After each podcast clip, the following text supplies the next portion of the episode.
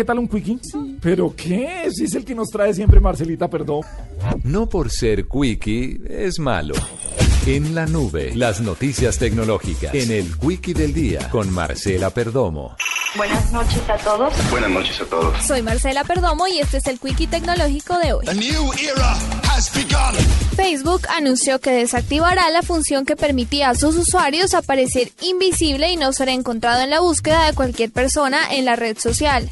Con la desactivación de la funcionalidad, Facebook quiere que las búsquedas en la red social sean más fáciles para los usuarios por lo que aseguró que la mejor forma de mantener la privacidad es personalizando las opciones que permiten a las demás personas ver detalles de su perfil. Con varios cambios recientes, la red social quiere volverse más intuitiva para los usuarios gracias a la eliminación de esta funcionalidad y de la activación de su motor de búsqueda Grab Search.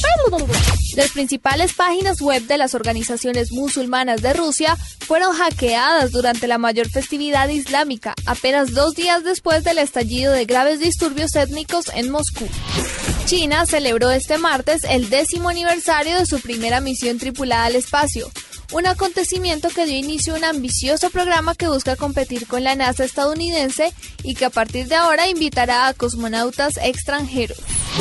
Amnistía Internacional lanzó en Chile Mi Gesto, una aplicación móvil que recoge firmas para pedir a los candidatos a la presidencia chilena que incorporen la protección de los derechos humanos en sus programas de gobierno de cara a las elecciones del próximo 17 de noviembre. Para la nube, Marcela Perdomo, Blue Radio.